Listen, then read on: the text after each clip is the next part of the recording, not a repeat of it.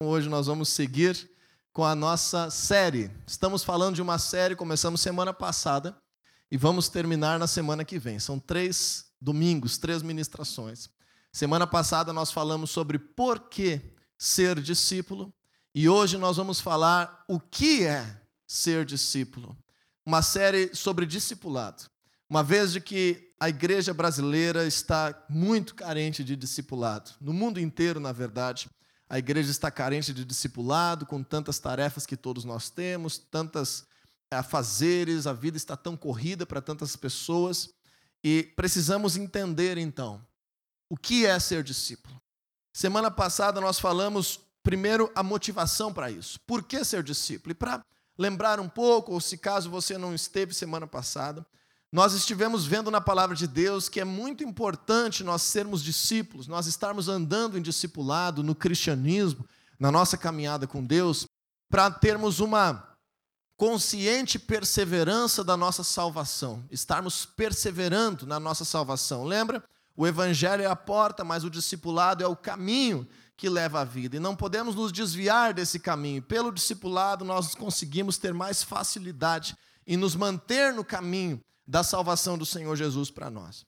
Segundo lugar, nós falamos que precisamos de discipulado, porque Deus tem um destino para a minha vida e para a tua vida, que nós venhamos crescer e amadurecer.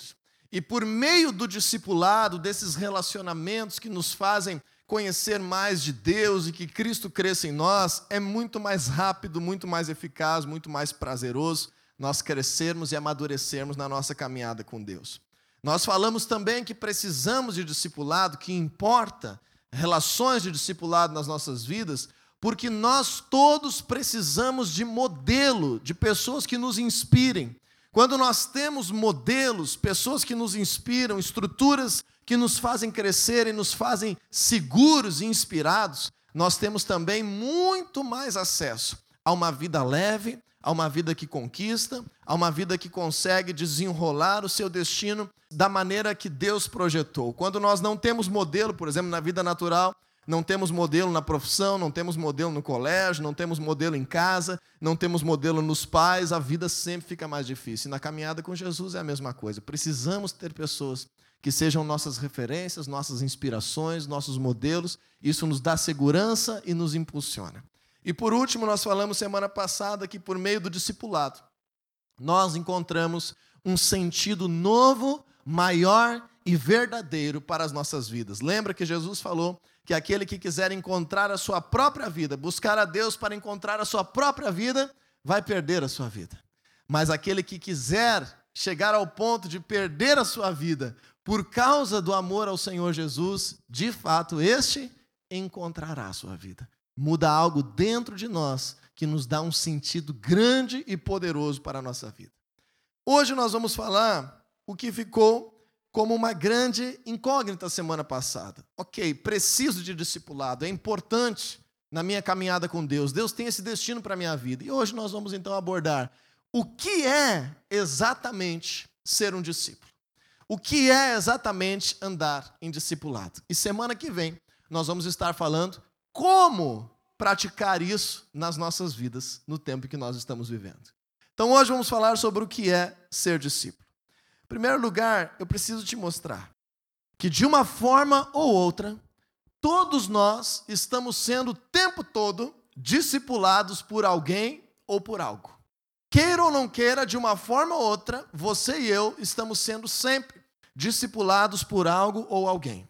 Às vezes é um amigo, às vezes é, é um familiar, por vezes pode ser um professor, pode ser um colega de trabalho, pode ser um autor de um livro, pode ser um jornalista na televisão, pode ser alguma celebridade que nós nos inspiramos, pode ser a estrutura da empresa, pode ser a história do teu passado com os teus pais, de alguma forma, todos nós não somos algo alguém ou uma história que começou do nada. Todos nós somos reflexo daquilo que aprendemos por meio de outras pessoas. Nem sempre nós aprendemos as coisas do caminho mais correto, nem sempre essas relações de discipulado nos fazem bem, nem sempre a gente está crescendo de fato nas nossas vidas, encontrando um sentido para a vida, Mas o que eu quero mostrar é que se nós não desejarmos ser discipulados num ambiente cristão, alguém ou algo estará nos discipulando o tempo todo. Se você pensar como você sabe cozinhar, você foi discipulado por algo ou alguém. Se você pensar como você educa seus filhos, você foi discipulado por algo ou alguém. Se você pensar como você é um estudante, você foi discipulado por algo ou alguém. Como você é um trabalhador, como você arruma a tua casa, como você organiza a tua vida, alguém influenciou isso. Ou mais do que uma pessoa, ou algo, ou uma estrutura, fizeram com que nós chegássemos até aqui. Nós somos o resultado de pessoas e estruturas que nos influenciaram. E quando essas estruturas ou pessoas nos influenciam negativamente, nós somos discipulados para estarmos vivendo uma vida de sofrimento, uma vida de mágoas, uma vida de traumas, uma vida de tristeza, quando nós fomos influenciados a viver coisas distantes do que Deus tem para nós. Então, o que seria de fato o discipulado cristão? O discipulado cristão é nós acordarmos para essa realidade, percebermos, como dizem alguns estudos da psicologia, que nós somos a soma das quatro, cinco principais pessoas que fazem parte do nosso convívio diário semanal. O que a palavra de Deus nos ensina é que no cristianismo existe algo grande que nós precisamos aprender, ser parte e assumir como propósito para nós. E isso se dá por meio do discipulado. E agora eu vou trazer algumas definições aqui para nós. Primeira definição do autor e doutor também em teologia, chamado Greg Ogden, ele diz assim: preste bastante atenção. Discipulado é o processo e o contexto, ou seja, é o processo e ao mesmo tempo o ambiente aonde acontece transformação em direção à semelhança de Cristo.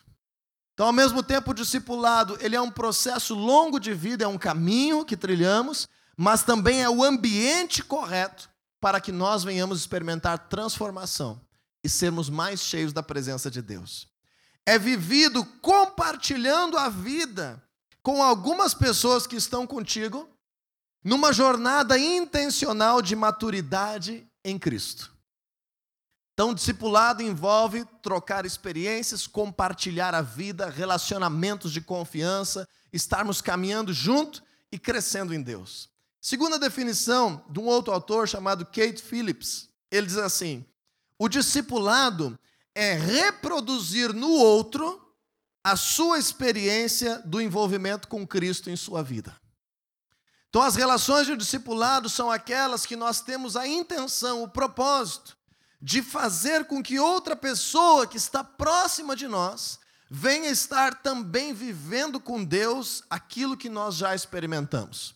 Nunca experimentamos tudo de Deus, mas aquilo que nós já experimentamos, nós podemos compartilhar e causar na vida de outras pessoas. Não apenas compartilhar, não apenas contar, não apenas testemunhar, mas fazer com que haja um caminho que seja vivido na vida do outro, aquilo que Deus tem feito também na minha vida.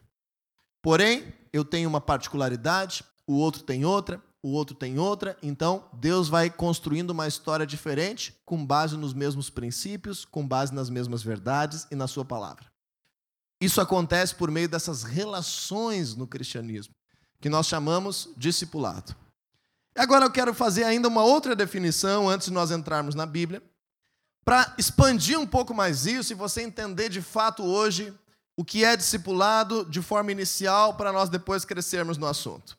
Discipulado cristão é um relacionamento proposital com um crente mais maduro que gera filiação espiritual com o objetivo de causar aprendizado, impartição, posicionamento, transformação e legado em direção ao cumprimento dos propósitos de Deus em todas as áreas da vida por meio da maturidade em Jesus Cristo.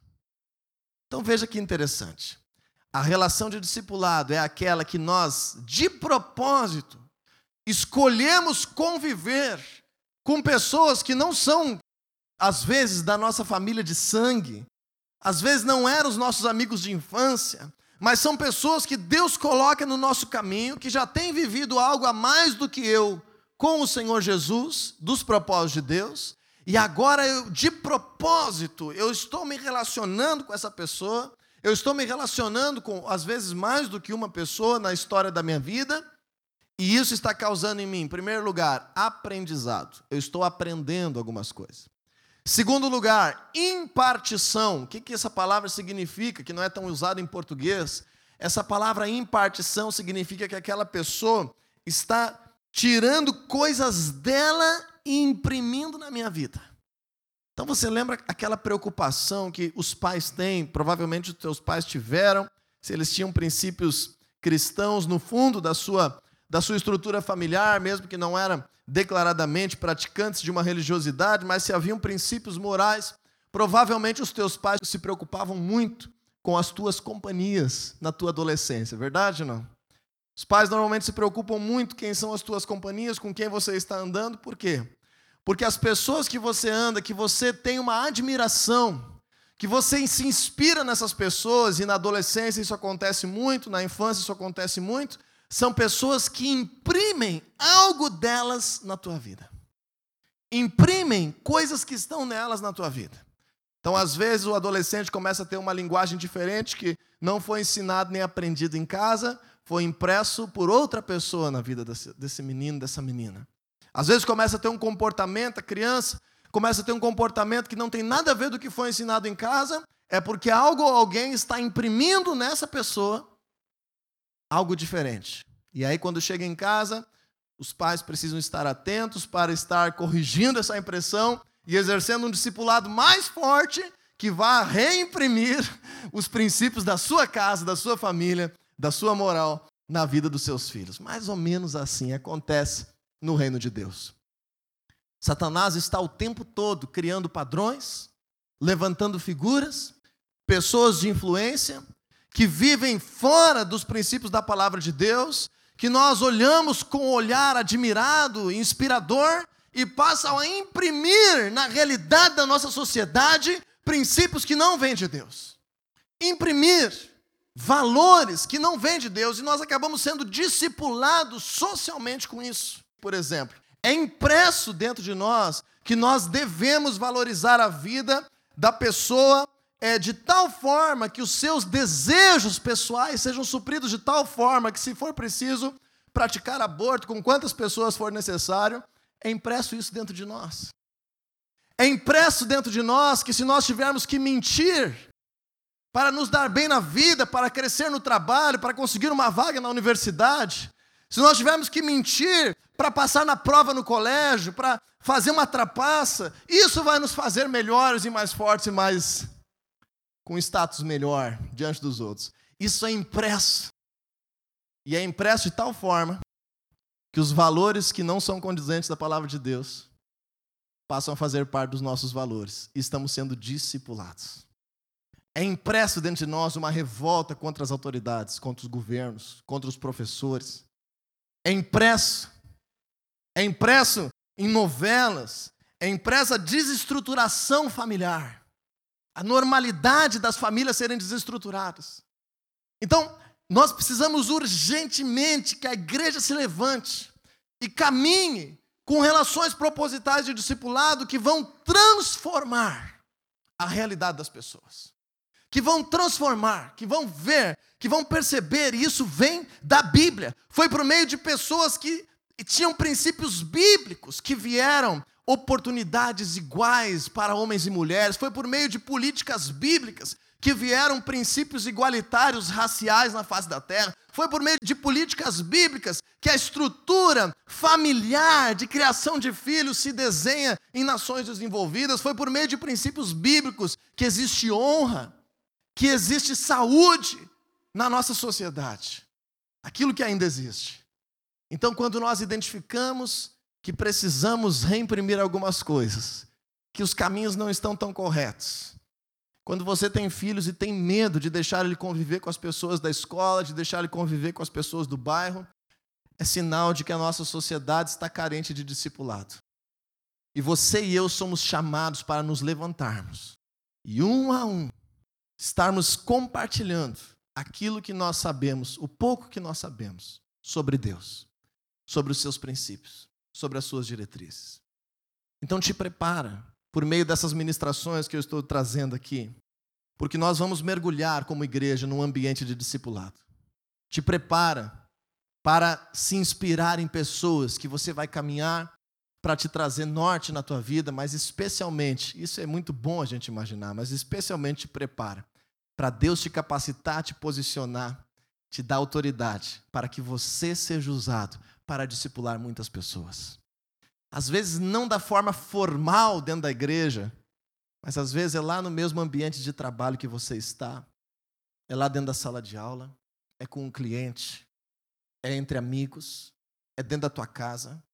O Senhor vai abrir portas para te usar para discipular a nossa cidade, a nossa nação, na esfera que o Senhor nos confiou. A esfera que Ele te confiou, que Ele me confiou, pode ser uma pessoa, uma família, pode ser um posto de trabalho, pode ser uma coisa. Agora, o que nós não podemos aceitar é permitir que a estrutura da nossa família, que os valores do nosso futuro, que os filhos que estão sendo gerados no nosso meio, que os cristãos que estão sendo gerados dentro das células estejam caminhando tão longe daquilo que Deus tem, influenciados por estruturas das trevas que têm dominado este mundo.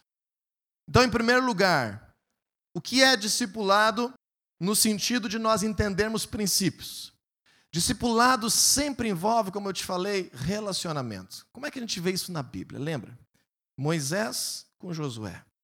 Elias com Eliseu. Vai lembrando, João com seus discípulos. Jesus com seus discípulos, especialmente Pedro, Tiago e João. Paulo com Timóteo. Paulo com Tito.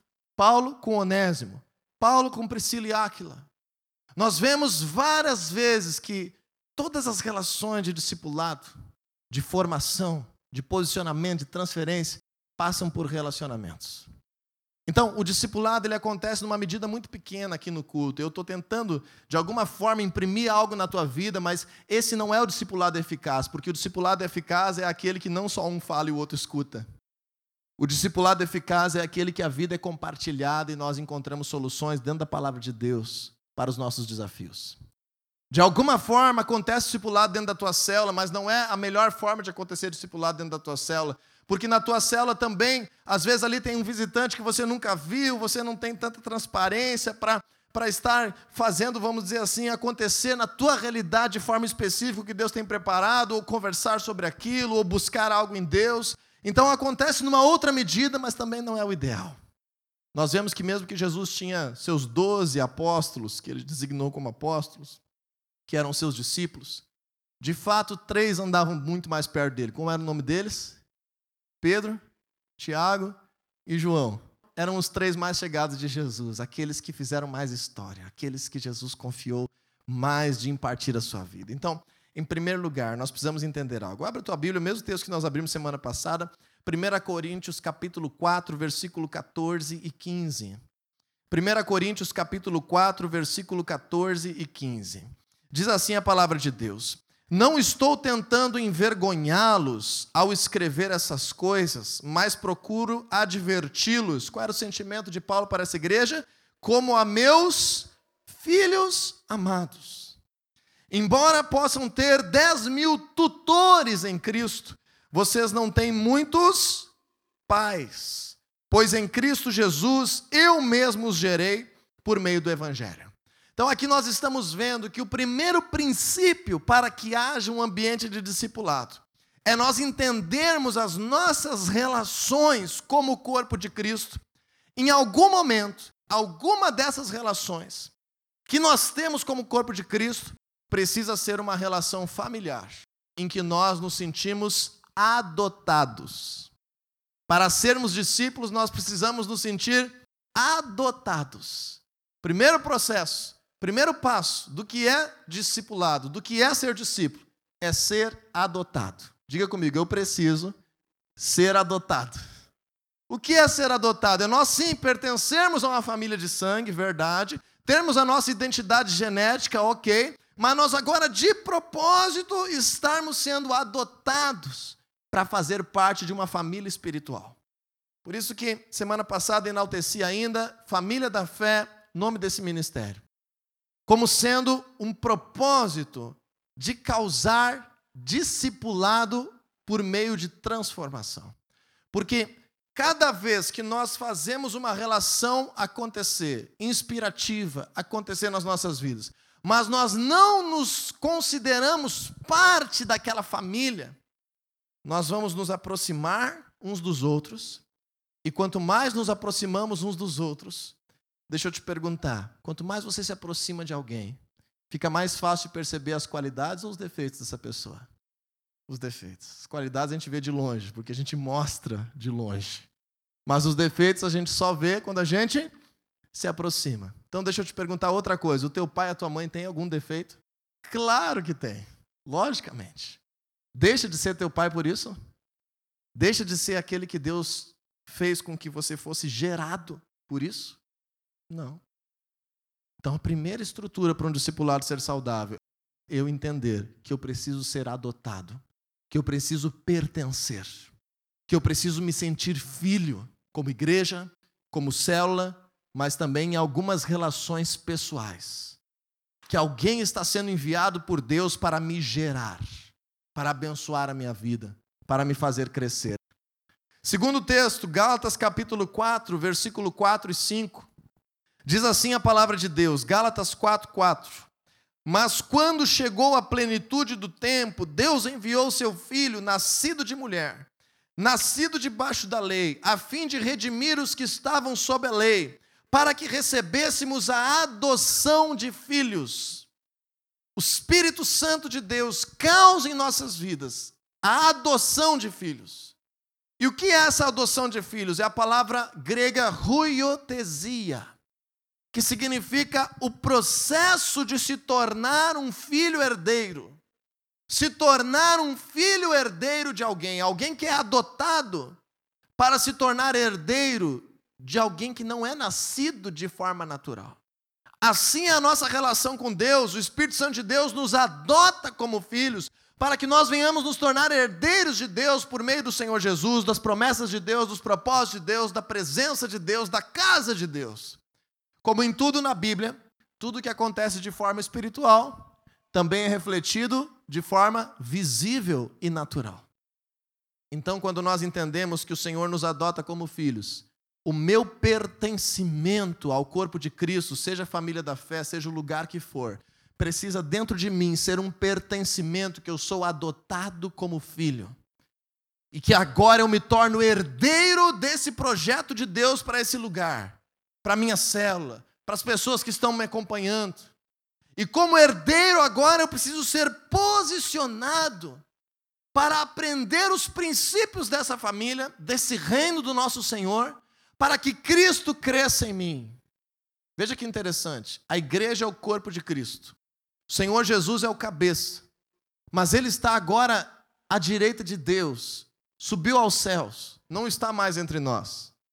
Como é que o Senhor Jesus ordenou para que nós pudéssemos aprender aquilo que ele nos deixou? Quando o Senhor Jesus falou isso, não tinha uma Bíblia organizada escrita, não tinha um evangelho escrito. Tudo que o Senhor Jesus falou estava apenas no coração dos discípulos. A única coisa que tinha escrito era o Antigo Testamento. Nos primeiros 30 anos de evangelho, tudo que tinha escrito era o Antigo Testamento.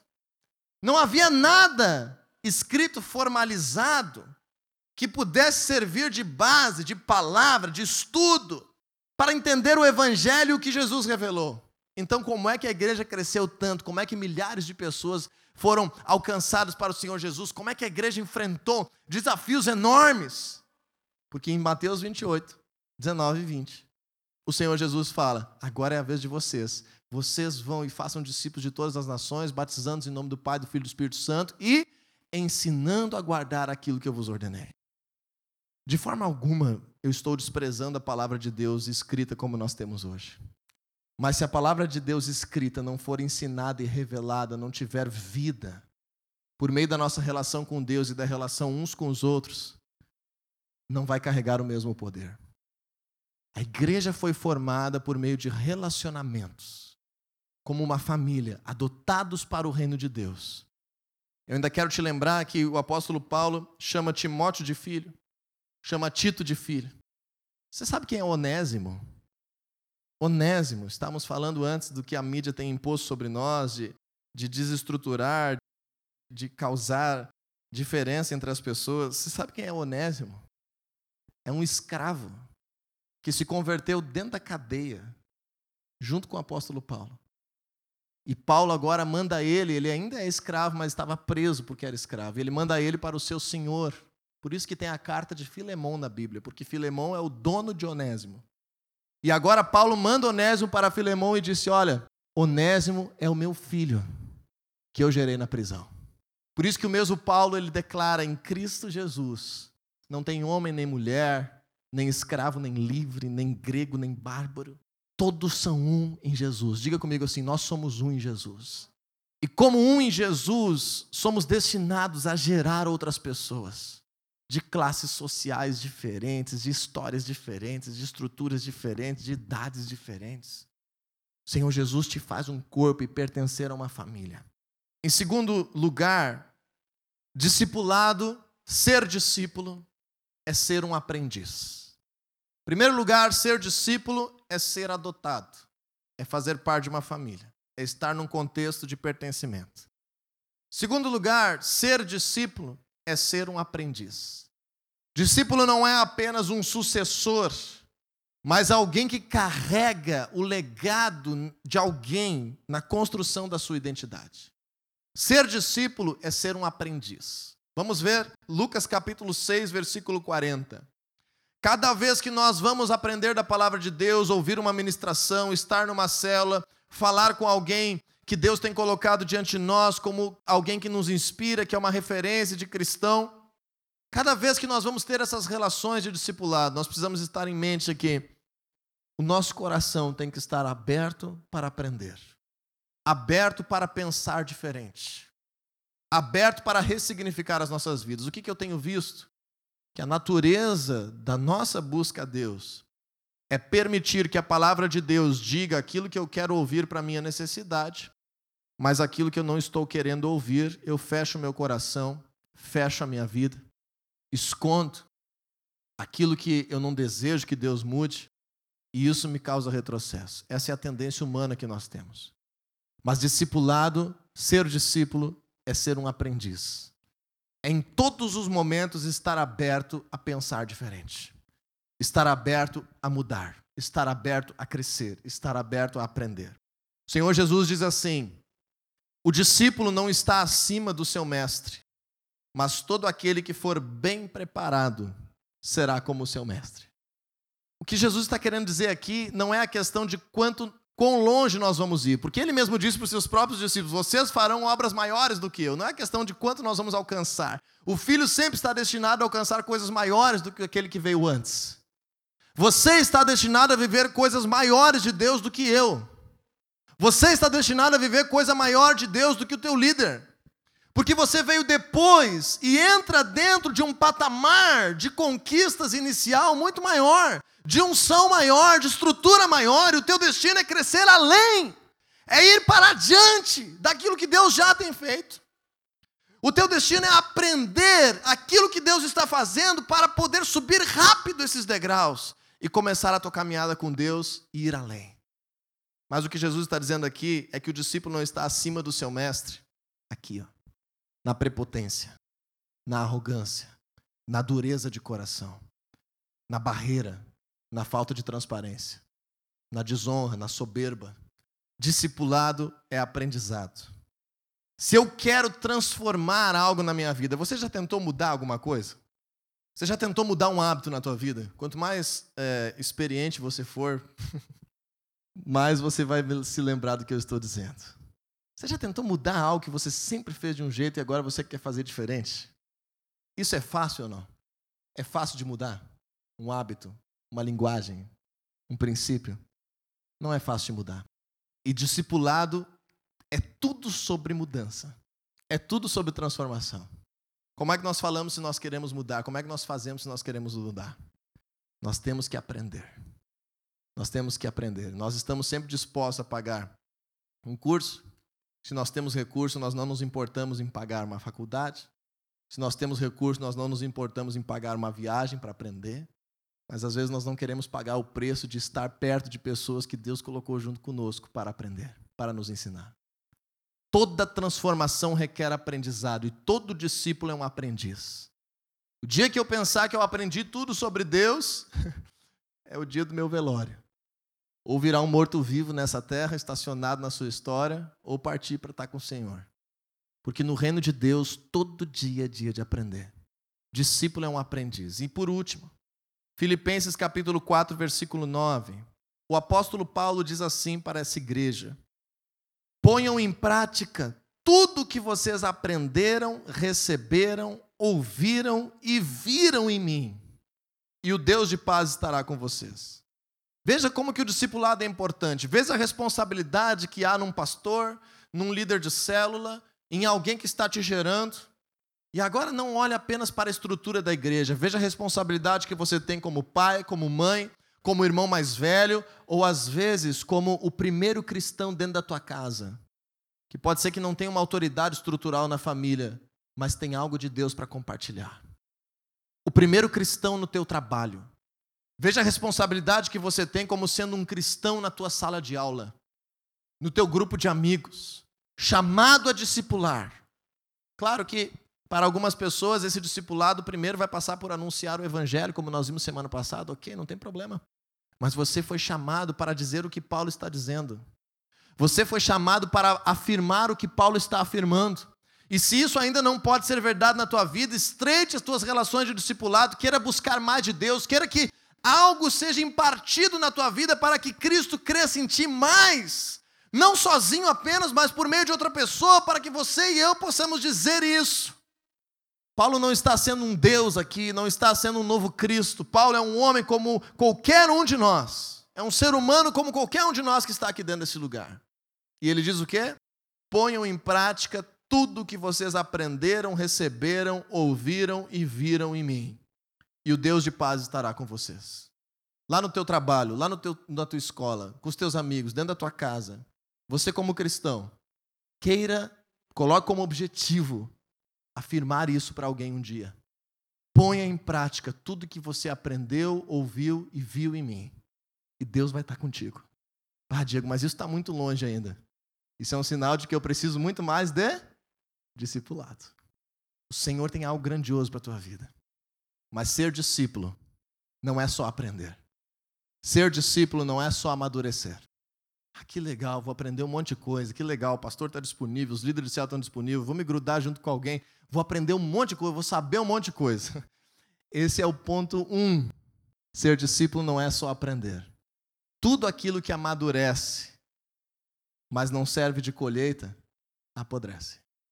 Tudo aquilo que amadurece, mas não abençoa a vida de alguém, se estraga. Ser discípulo é ser comissionado. O que é ser comissionado? É eu compartilhar a missão de alguém. Em primeiro lugar, todos nós precisamos ser discípulos de Cristo. Nas nossas relações de discipulado, o que acontece então? O Senhor Jesus está junto de Deus, deixou aqui a sua igreja, somos o seu corpo.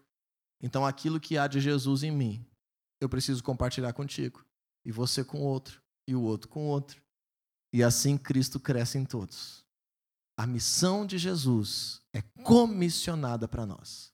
Então, no discipulado, nós aprendemos que existem missões de Deus para as nossas vidas, que nós herdamos e que vão além dos nossos sonhos pessoais. Ser discípulo é ser comissionado. Lembra os apóstolos? Foram reunidos por Jesus, eles continuaram pescadores, continuaram com as suas famílias, continuaram com a sua história, mas ganharam uma nova missão. Ser discípulo é ser comissionado. Propósito do discipulado é sermos preparados para abraçar uma missão, não para ter um grande amigo apenas, não para, para aprender algo novo. É preparados para abraçar uma missão, receber uma herança e produzir um legado. Por isso, o que é discipulado? Discipulado cristão pertencer a uma família espiritual com o propósito de aprender, crescer, ser treinado para dar continuidade aos propósitos de Deus que já vem existindo. E ainda mais, despertar o chamado único de Deus que existe na tua vida, que acontece quando nós amadurecemos. Então diga assim comigo: ser discípulo é ser adotado, ser aprendiz e ser comissionado. Não importa se você está chegando hoje ou se você já caminha com Jesus há 20 anos. Todos precisamos ser discípulos. Ser discípulo é ser adotado, é pertencer à família. Não precisa ser essa família, mas alguma família no reino de Deus eu preciso pertencer. Ser discípulo é ser um aprendiz. É desfazer as barreiras, é largar as pedras no chão. É abrir o coração, ter transparência e querer sempre ter uma oportunidade de Deus me ensinar algo. E ser discípulo é ser comissionado, ou seja, eu estou sendo treinado, capacitado, informado, posicionado, impartido para assumir uma missão. Pode ser que hoje você não está pronto ainda para agir em discipulado lá dentro da tua casa, lá dentro do teu trabalho, lá dentro da tua escola. Pode ser que não é o momento ainda, pode ser que ainda não está maduro. Mas caminhe em discipulado para assumir uma missão. Lembra? Quem está disposto a perder a sua vida por amor a Cristo, de fato a encontrará. Nós vamos passar cada dia mais, como igreja, a estreitar as relações de discipulado. E eu espero que dentro de ti você esteja dizendo assim: mas como eu posso viver isso? Como que se faz isso na prática? Como é que a gente vai praticar o discipulado? Como que nós vamos estreitar isso? Semana que vem nós vamos encerrar essa série. Como ser discípulo. Eu espero trazer alguns princípios para que nós venhamos caminhar de forma ainda mais proposital. E todos nós venhamos crescer em Deus e viver algo grande. Lembra, o teu destino é ir mais longe do que eu. O teu destino é avançar mais, é fazer o propósito de Deus acontecer nessa terra. Naquilo que Ele te chamou, nas tuas habilidades, do teu jeitinho, com a tua história, com a tua linguagem, aonde tu alcança, você vai longe com o Senhor Jesus Cristo crescendo dentro de ti, por meio do discipulado.